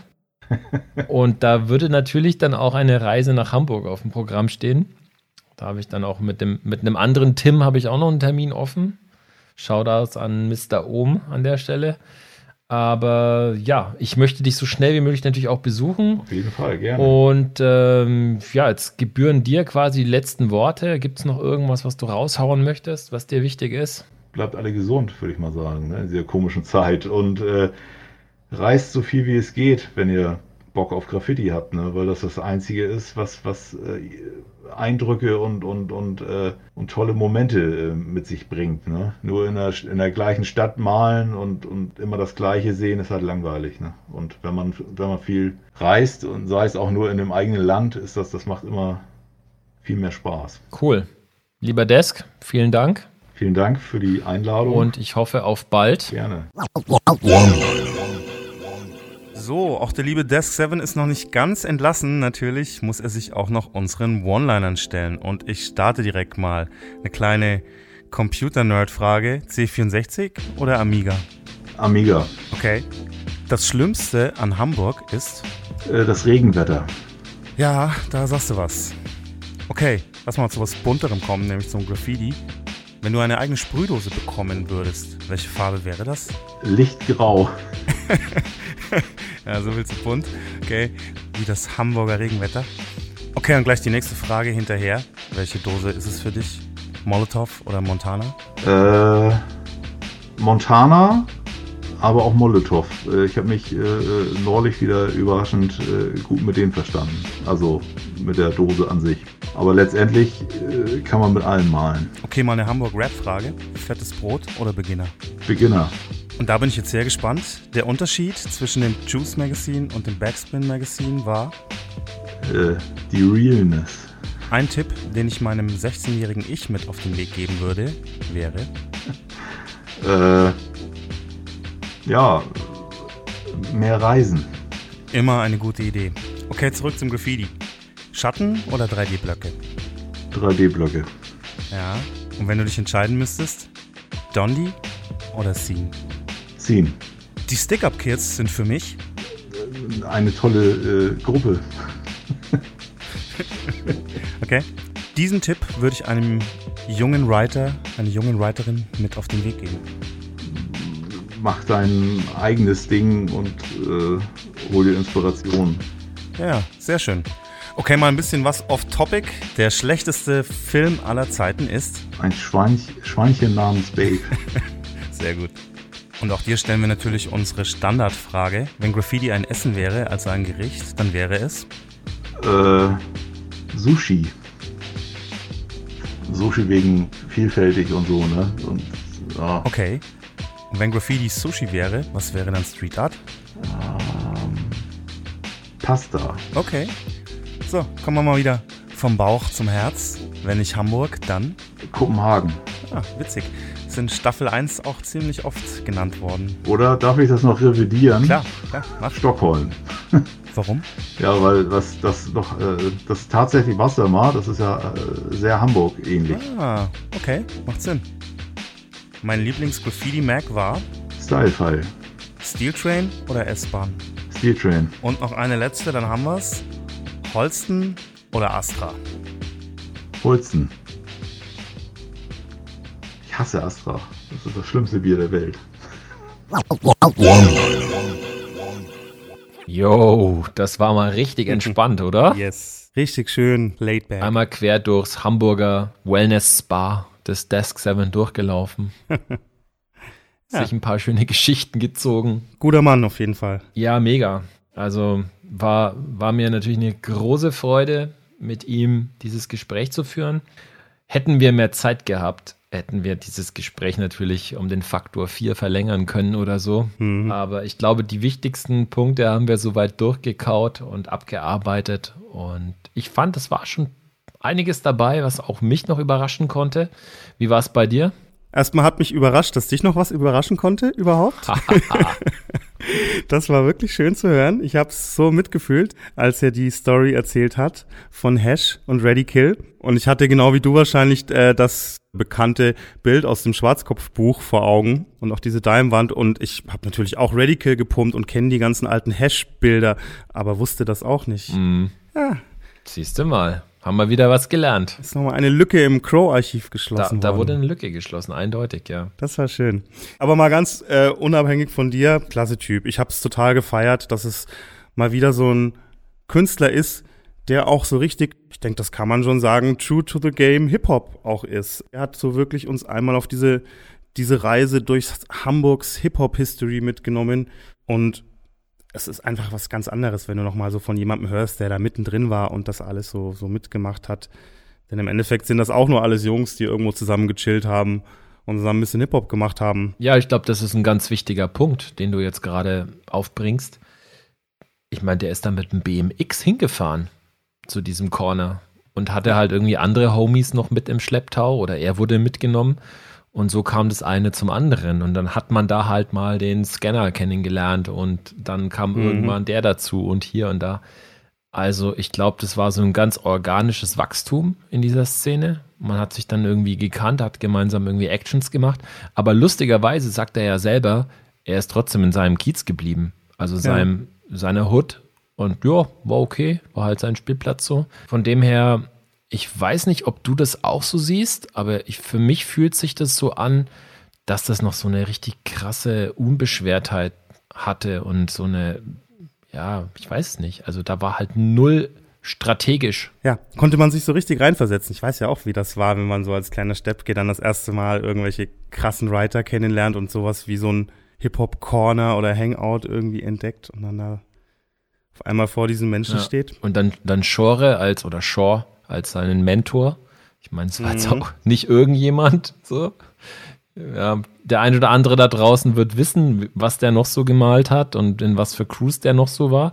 Also mhm. von dem her ähm, krass, ja, mit so einem Mentor zu starten und Auf dementsprechend, ich meine, Desk war nicht äh, nur dabei, der war mittendrin. Also das war natürlich schon auch eine sehr besondere Situation, glaube ich, in, in so einem Milieu aufzuwachsen und da eben auch zu reifen als Writer. Das kam, glaube ich, auch gut raus. Ich fand es auch cool, dass er so ein bisschen auf Bando eingegangen ist und dass wir so ein bisschen über diese Regionalstyles reden konnten. Und by the way, er mag seine Buchstaben auch nicht. Ja. ja. Hm. Wer tut das schon? Ach komm jetzt, KG. Du, du hast sie doch schon alle gehabt. Du hattest schon alle Namen einmal quer durchs Bett gezogen. Weil er am nächsten Morgen wieder rausgeschmissen. Ja, ja. Aber manchmal dürfen sie übernachten, so ist das. Und wir, und wir gehen mal raus zusammen und trinken was. Meine Buchstaben und ich. Ja. Tim geht ja auch ganz gerne mal raus mit seinen Homies und das hat man auch gehört, wie, wie wichtig ihm so diese Graffiti-Freundschaften auch sind. Das fand ich auch was, wo ich mich total drin wiedergefunden habe, dieses Crew-Verständnis.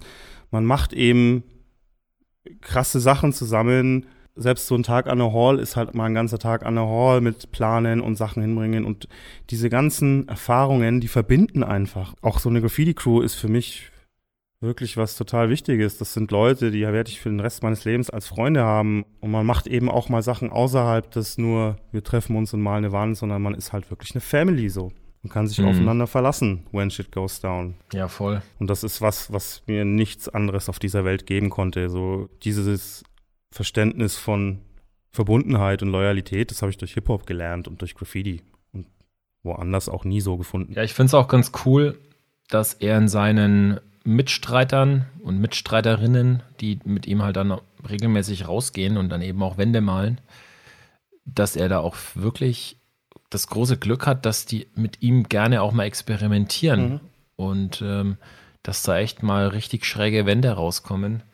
Das ist Teil seines Konzepts, glaube ich. Ja. Aber es macht einfach Spaß. Also mir macht es so Laune, seine Bilder teilweise anzuschauen und zu sehen, wie, wie der sich da locker macht. So, das ist einfach cool. Deswegen kann ich auch jeden nur ans Herz legen, mit einer ähnlichen Mentalität an die Sache ranzugehen. Ich, ich bin da auch nicht frei von, halt überhaupt nicht. Also ich bin da auch oftmals so steif irgendwie. Mhm.